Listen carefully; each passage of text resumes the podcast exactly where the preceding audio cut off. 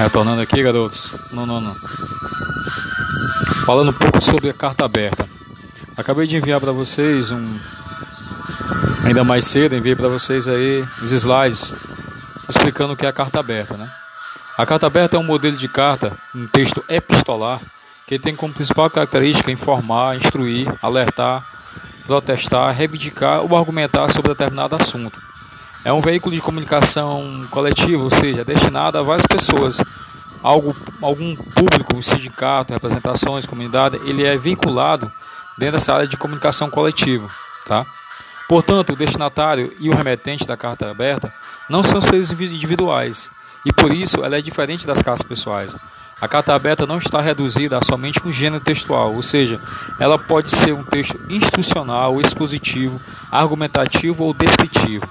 Diante disso, vale ressaltar que ela pode englobar mais de um gênero, ou seja, ela pode ser ao mesmo tempo descritiva e argumentativa. Continuando aqui, a carta aberta, dessa maneira, ela representa uma importante ferramenta de participação política dos cidadãos, uma vez que apresenta determinado assunto de interesse coletivo. Lembre-se que a carta aberta não é um texto muito extenso, e sua linguagem é clara, coesa e está de acordo com as normas gramaticais geralmente são veiculadas nos meios de comunicação, televisão, rádio, internet, etc. Sendo que os assuntos mais abordados apontam algum problema, demanda da comunidade, apoio a uma causa, dentre outros.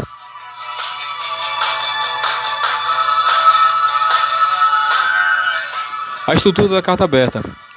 Para produzir uma carta aberta, devemos estar atentos à seguinte estrutura. Ela vai possuir um título, uma introdução e desenvolvimento. Título geralmente é acrescentado um título que indica a quem será destinada a carta: comunidade, associação, instituição, organiza organização, entidade, autoridades municipais, estaduais e nacionais. A introdução. Tal qual um texto dissertativo, ela apresenta introdução, desenvolvimento e conclusão. Na introdução, as principais ideias são abordadas pelos destinatários. Já no desenvolvimento, segundo a proposta da carta, nesse momento, serão apontados os principais argumentos e pontos de vista referentes ao assunto abordado. A estrutura da carta aberta ainda. Finalizando com a estrutura da carta aberta, a carta aberta ela vai, ela vai possuir um título, a introdução, o desenvolvimento e a conclusão.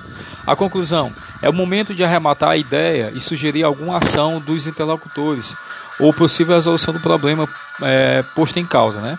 Na conclusão, ocorre o fechamento da ideia e busca de soluções. E além da conclusão, finalizando a estrutura da carta aberta, tem a despedida. Então, a estrutura da carta aberta tem um título, a introdução, o desenvolvimento, e além desse título, dessa introdução, desse desenvolvimento, então é o título, introdução, desenvolvimento, ela terá a conclusão e a despedida, tá? Com saudações cordiais e a assinatura dos remetentes. A despedida finaliza a carta aberta. E ao final do, dos slides que eu enviei para os senhores e para as senhoras, eu coloquei outro exemplo de carta aberta, além desse exemplo que contém no livro de vocês, tá? A partir dessas explicações sobre o que é a carta aberta, os senhores e senhoras irão para a página 50 e 51 do livro de vocês e irão resolver todas essas questões. São cinco alternativas, tá? Desvendando o texto da primeira até a quinta questão. A primeira questão está na página 50 e as demais questões estão na página 51. Então, essa é a atividade de hoje de vocês. Estarei aqui até o horário final, de finalizar a aula, esperando alguma pergunta, pode mandar no grupo mesmo, ou aqueles que puderem enviar, envie perguntas no privado. Tá?